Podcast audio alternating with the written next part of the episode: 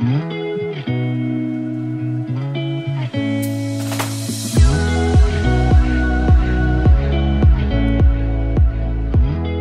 大家好，欢迎收听 Annie 的爱情急诊室，我是 Annie，你的爱情诊疗师。在这里，我们会解答大家在感情上遇到的疑难杂症，也会邀请听众朋友来节目上分享亲身经历的感情故事。快要跨年了，这是我们频道跟大家一起过的第一个年。那么今天这一集就是想要来跟大家一起回顾过去这一年的成长，还有未来我们期望做到怎么样子的目标。因为其实这一年对我们频道来说，或是对安妮这个角色来说，都是非常非常重要的一年。因为许多成长和改变都是在二零二一这一年发生的，所以其实对我们来说，这年真的很重要。所以待会呢，我会分成可能至于我所在的团队，也就是 Animal 人工智慧社群养成这个软体跟背后的团队，还有。安妮与我们这个频道，从这两个层面下去回顾我们二零二一做的所有事情，还有我们未来预计要做的事。首先想说一下，就是 Animal 这个新创团队，我们在成大这边运行的方式其实是有一点传承制，就是可能随着一任 PM 他要毕业了，那我们可能就会有一个新的 PM，然后新的团队一起去完成这一位 PM 和他的团队想要达到的目标。那其实，在二零二零的下半年，也就是去年下半年，我们才刚换了一位新的 PM，然后所有的事情才刚接手下来，然后遇到了许多。困难，毕竟一个团队在传承的时候，常常会有一些可能技术上啊、想法上的一些落差，需要花一些时间去补足，然后慢慢建立起来。所以，二零二零的下半年，其实我们大多时候都是在去熟悉这个团队，去熟悉这个软体，然后慢慢把它变成我们自己想要的模样。那也就是说，差不多到二零二一左右，我们才慢慢稳定的变成。我们期望他想要的样子，于是开始新增了一些功能，像是对于宠物养成的整个系统更加的完整，可以拜访别人家，然后可以对他寄出第一封信，也就是像 Facebook 的陌生讯息这样子，然后能够等待对方的回复之后，双方再建立好友，然后还有能够到对方家晃晃啊，串串门子啊，然后有一些。心情点播音乐的功能，还有交换日记的功能等等的，让整个宠物养成的系统更加完整。那在聊天的方面呢，也能够去新增表情符号啊，或者是可以定选啊等等之类的，多了一些使用者体验上更提升的事情。那刚刚说这些是对内，然后还有对软体。那么对外呢？我们其实也积极筹办了许多相关的活动。因为中间有经历疫情三级，所以有许多实体的活动都被迫取消。不过我们还是在这期间完成蛮多成就。像其实，在二零二一刚开始的时候，我们先举办了一次团队成员的招募。那在这一次招募中，进来了许多新血，然后都非常的优秀，也为我们的团队。注入许多新的能量。那在二三月、二三四月的时候，我们开始去回顾、分析安宁这个角色想要带给大家的感觉，并且重新撰写了两种颜色的专栏。不知道大家滑下面一点有没有看过？就是有橘色的跟绿色的。那橘色的系列主要是一些生活的分享，比如说像是可能，嗯，某月份的特殊活动啊。或者是台南的酒吧，或者是诶约会的地点啊，等等之类的一些生活琐事上的分享。那另外一个绿色的版面就是我们后来的重心，也就是感情诊疗的部分。那搭配这个感情诊疗的系列，我们也去发展了 podcast 跟。就是匿名提问箱。那一开始我们都以为说匿名提问箱应该不会有人回，都要我们自己掰自己上去填。结果没有想到，其实到现在为止，我们为大家做的解惑的系列，都是真的有人从那个匿名提问箱或者是私讯给我们说他遇到这样子的问题，希望我们可以帮他解决。那为什么我们到了二零二一的四月才开始有 podcast 的频道呢？其实，podcast 这个产业在二零二零的年末，就下半年开始就已经很夯了。为什么我们不是在那个时候做？因为其实，在那个时候呢，我们曾经有想要做过，也做了许多相关的调查，可能调查现在嗯，podcast 平台上面有多少种，有哪哪几种的创作者，那我们又可以做哪几种来创造我们独特的价值？但其实在这之后，我们去实际调查之后，就觉得自己还是学生，然后自己没有足够的知识去成为一个创作者，因为毕竟成为创作者，你必须要是一个嗯，一直不断产出一些内容，然后不断提供内容给听众的。一个角色，那我们真的有这么多事情可以告诉听众吗？我们真的有这个地位和能力去站在一个比较高的位置去跟听众分享事情吗？我们觉得我们可能没有。然后加上，因为我们是学生，那当你成为创作者之后，就会有更新的压力。当然，你可以放在那里，让他你有空再更新就好。但这不是我们所希望的。我们会希望说，要做一个东西就。把它做好，成为创作者就应该要有创作者应该要有的样子。所以，我们二零二零的下半年思考了非常非常久，我们决定暂时先不要发展 Podcast 这个平台。那后来因缘际会之下呢，我们收到了一堂在成大开售的需要制作 Podcast 的通识课程，于是开启了我们去建立一个 Podcast 频道的。这个动机，然后频道的内容呢，就暂定想说先跟着我们刚刚讲 IG 绿色的贴文来搭配进行，也就是匿名感情诊疗的部分。也就是说，哦，发了一篇 IG 的贴文，那同时会在 Podcast 这边有对那篇贴文的内容更详细的介绍，这样子。那其实我觉得真的是一做下去，也就是说我一创立了这个 Podcast 频道开始，我就会想要努力每个礼拜都要去更新，然后。会在意我的听众数量，我的听众听多久，然后为了这件事情非常非常在意，然后每一周更新，这就是一种给自己嗯一种压力的方式。就我觉得这是给自己适度压力，然后让自己能够变得更好的一个方式。有的时候你很想做某一件事情，但你都不敢去做，那不如你就先开个头，然后你就会因为你自己非常想做那件事情，你期望可以成为那个样子，所以非常努力的去成为那个样子。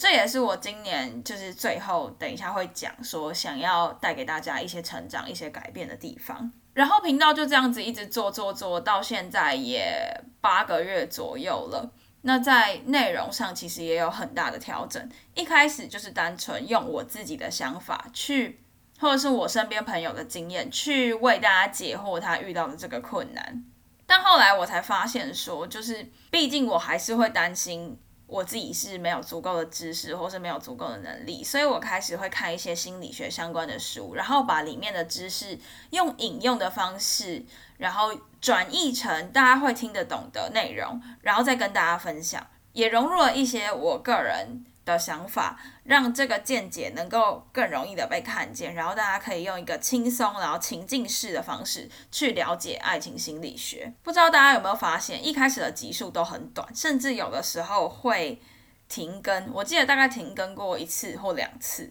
或三次，应该两次啊，应该差不多两次。那时候是我真的可能很忙很忙很忙的时候，我才会。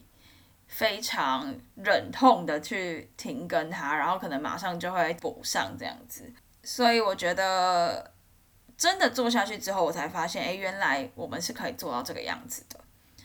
那从分享一些书籍之后呢，大概从二十九集吧，差不多就是我们的朋友莎莎上来频道之后，整个频道就开始有很多。啊，聊天，然后可能大家一起看某一个有有男生有女生一起来看某一个现象或是某一个状况，然后我们也跟其他的创作者有一些互动、一些讨论，比如说针对交友软体啊，或是针对比如说嗯使用交友软体的心态，或是。男生看女生，女生看男生，女生看理工男，然后理工男看女生，等等之间这些不一样的议题，用不同层面的角度来看这个事件，然后就冲撞出许多不一样的火花。因为其实不同的性别、不同的科系、不同的角度去看这件事情的时候，都会看到不一样的层面。那这几集呢，也有不错的收听成效。因为一开始我们会觉得说，谁会想要来听一堆？屁孩学生在那边聊天，结果没有想到说，就是有这样子的内容，也是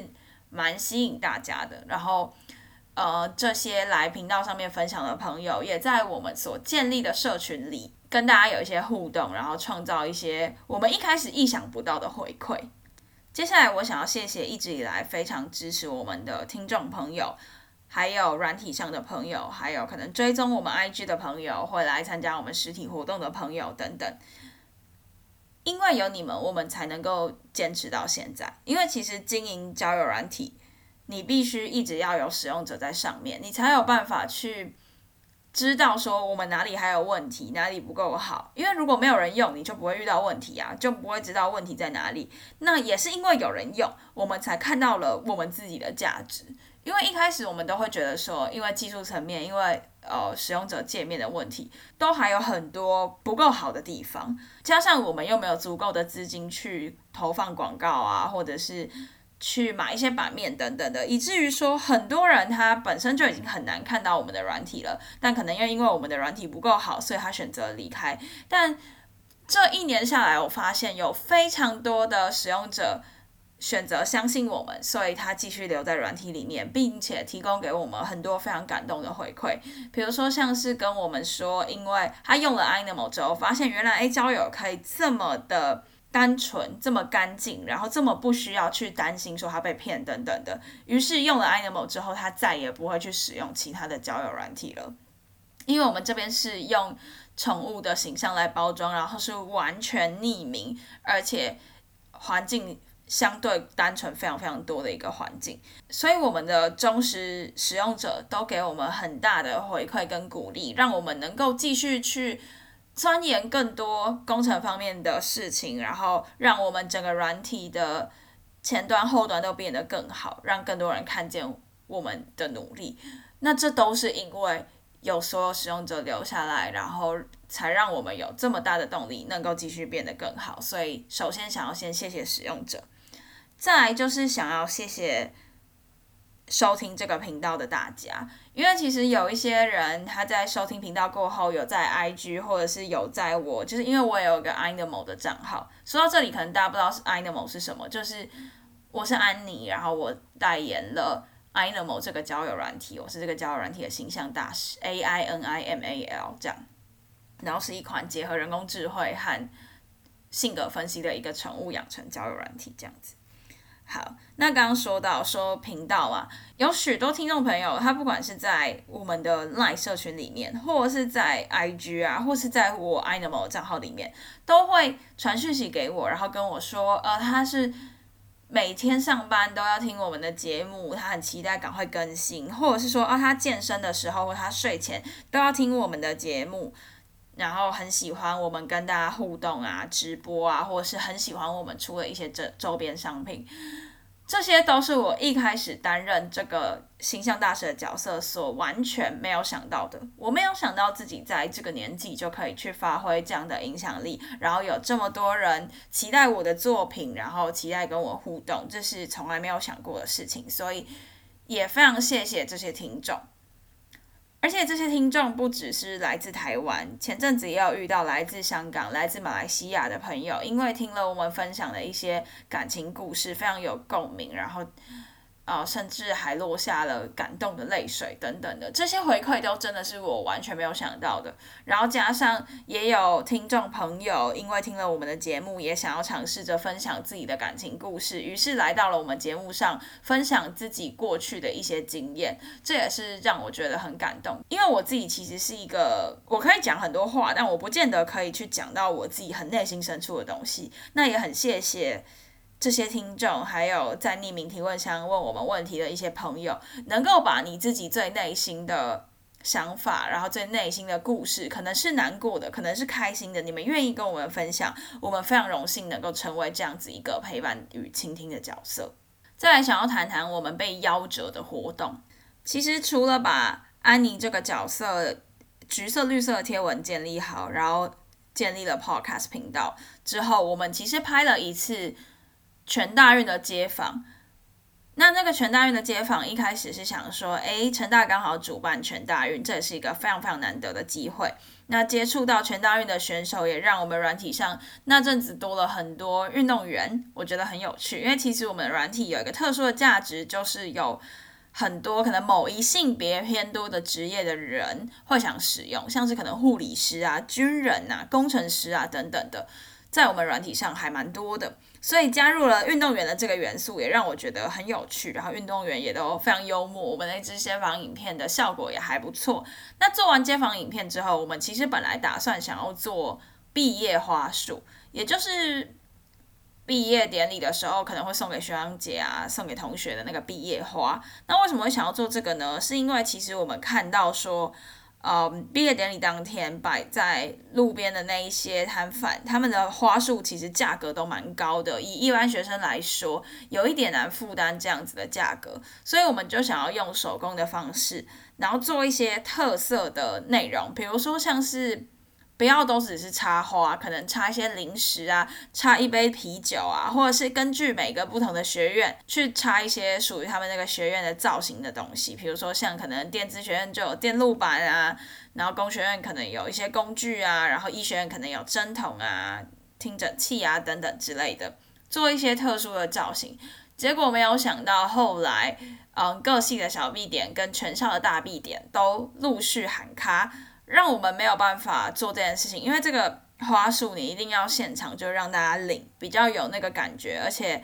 也比较不会造成搬运上的困扰，所以那时候我们就没有办法做这件事情，这也有一点点可惜。那到了暑假呢，我们除了再进行一次每半年一次的人员招募之外，我们也跟成功登大人新生成长营，也就是。成大的新生训练进行合作，那就是让新生能够在还没有进到学校，就可以透过我们的密语去结交同样也是新生的朋友。那在这个过程中，他也可以去选择对方的系级来看，想要认识同系的朋友还是外系的朋友这样子。那这个成效也是还不错。那到了下半年呢，我们除了以前也有做过的就是夜当舞会合作之外呢。也开始尝试跟南部的其他学校，像是南大、南艺大进行合作。那这其实也冲撞了许多不一样的火花，因为其实南大和南艺大。的科系和我们成大都是不太一样的，所以我们软体里面也注入了许多不同科系、不同背景、不同性别的心血，那也创造出了蛮多特别的火花。像有的时候我可能一个男性的朋友就跟我说：“哎，我以前都遇不太到女生，结果现在开始认识了很多什么设计系啊、教育系啊、音乐系的妹子等等之类的。”我就觉得。哦，还还蛮有趣的，因为这些科系的女生可能是她平常在成大比较没有机会接触到的。那如此一来，也冲撞出了非常多的火花。那也非常谢谢南大同学和南医大同学的支持。后来呢，我们也开始试着去把我们过去所做的一些周边商品，原先可能只是拿来当做我们跟其他活动合作的礼物，但后来我们开始想说，哎，其实很多。使用者或者是很多粉丝，他们觉得我们软体里面的动物很可爱，然后很疗愈，我们就开始出更多新的周边商品，然后让粉丝们能够在网络上选购。那这一次圣诞节的周边商品预购的成效也不错，那我也有手写几张钢笔的卡片寄给大家，这样子，那也谢谢大家对我们的支持。最后想要讲讲对于未来的发展。未来呢，软体层面上，我们会希望说，能够把使用者看得到的所有这些界面上的设计再进行一次翻新，不是大幅的调整，是小小的细节上的修正。因为其实有很多呃粉丝朋友有跟我们建议说，觉得可能有一些按钮放在的位置不是那么的恰当，那可能按钮跳转的页面也还有很多需要改进的空间，然后包括可能。按键的灵敏度啊，或者是流畅度啊，都还有很多需要提升与改进的地方。那未来二零二二，我们也会朝这个方向迈进。那关于安妮的频道呢，我自己会希望可能闲聊和呃解惑啊、理论啊这样子的内容是各一半一半的，就是说可能轻松啊、理性的内容都可以各来一些这样子。其实一开始我是自诩可以成为一位陪伴型 podcaster，不知道到现在大家觉得我有没有做到？因为我觉得很多时候有一些人他遇到了生命中的问题，他不见得是希望你可以帮他完全解决，反而他是希望有一个人能够听他说，然后告诉他你并不孤单，因为我也曾经遇过这样子的事情，我可以陪你走下去。我希望成为这样子的一个角色，可能中间有很多胡闹片段，让你们觉得啊，什么自诩陪伴型 podcaster，但这还会是我未来想要继续走下去的初衷，就是会希望说，不管是让你开心也好，或是让你感受到欣慰也好，我都希望可以陪着大家一起走过这些不好过的时段，因为其实今年我自己呃家里面。还有我自己的身上也出了一些事情，那但是一开始我也是觉得说很难过，我就觉得为什么很碎的事情都发生在我身上，但后来我找到了一个放过自己的方式，然后让自己去接受说这些事情。他迟早都会来，那他一起来或不是一起来，不要那么在意，因为当你一直去看一件事情的不好的地方的时候，你会觉得整件事情都不好，所以你一定要让自己放宽心，然后放过自己，告诉自己说这就是缘分，这件事情本来就会发生，不要一直去觉得说是因为自己很烂或是为什么，这样子会比较好过一些。那最后呢，我有几句话想要送给大家，第一个就是想要说的是。一定要先爱自己，才可以去爱别人。因为我觉得在频道上最常遇到的问题，就是很多人会把自己看得很卑微，看得很不好，以至于他没有办法用一个健康的心去面对一段感情，然后每一次都是两败俱伤这样子。那我觉得很多时候问题都是基于你没有先把自己顾好，你没有先知道。自己在爱情里面想要得到的是什么？你没有知道自己可能对感情、对呃另一半的需求是什么的情况下，你就去谈恋爱。然后，当然每一件事情都是在这里面慢慢摸索的。但是在摸索的情况下，你要记得你自己也很重要，不要把自己缩小到。你已经在这段关系完全看不见自己，然后整个关系很不平等的时候，才很难过的觉得说这一切都不值得等等的，然后就变得生活都失去了重心。希望大家能够理解，我们每一个人都是独立的个体，是先有你自己，才会有你们，所以一定要把你自己先照顾好，我们才有能力去爱人，去接受爱情里面的自己。这是第一个想要跟大家说的话。第二个是想跟大家说，想学什么，想做什么，那就去做。因为我觉得，就像我刚刚前面讲的，做 podcast 的这件事情，你一定要先让自己成为那个角色，然后站上那个舞台，你就会有一个无形的推力来推你变成你想要成为的那个样子。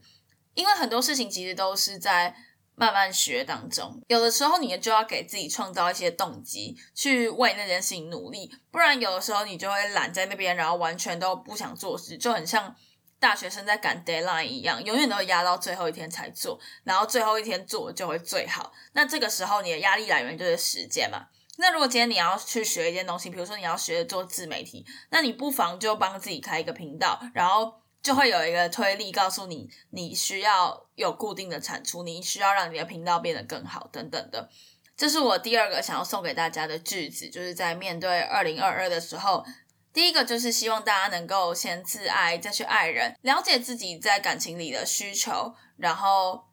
千千万万不能够忘了自己，因为爱情并不是你没有了另外一半，你就没有办法完整的生活，这不是爱，一定要先。把自己顾好，才能够去爱人，才不会说你今天一下子失去了什么，你就没有办法好好的生活。那第二个就是希望，如果大家有遇到想学、想做的事情，那我们就去做，不用太过于担心，因为很多事情都是边学边做，就像我们在做 podcast 啦，做一些活动一样。那以上两件事情是希望大家在二零二二能够跟我们一起变得更好的一些分享。最后还是要非常谢谢听众朋友一路以来的支持，谢谢有你们，让我们能够变得更好。那未来我们也会持续带给大家更好的内容，在这软体上面也会带给大家更好的体验跟功能。那最后想要说啊，其实这个新年特辑本来是应该要在我跟安东尼我们呃圣诞节的隔天有开车去高雄参加一个市集。那其实我本来在路上。录了今天的这一集的 podcast，然后因为开车的时候，我们上交流道有一点吵，就是都会嗡嗡嗡的。然后还有就是我们两个一直互相干扰，我干扰他开车，然后他干扰我录 podcast，所以那个录音品质跟内容没有到非常非常好。不过我觉得讲话的内容很好笑啦，因为我跟安东尼都在一起讲话，就是会讲一些很白痴、很智障的东西。啊，如果喜欢的朋友，你可以加入我们的匿名赖社群。那这个赖社群的连接我会放在我们的 IG 主页，IG 叫做。A I N I M A L 底线 official，对，或是你打 Amy 你的爱情诊疗师应该也会有，我就把赖社群的链接贴在那边。那我们在车上录的那个版本，我会剪好，然后丢在社群里面，让社群的人可以听两版，对，就是严肃版跟开玩笑版这样子。所以如果你想要听的话，可以加入我们的社群。那最后就是想要跟大家说，谢谢大家一直以来的支持，那也祝福我们都能够越来越好，新年快乐！对，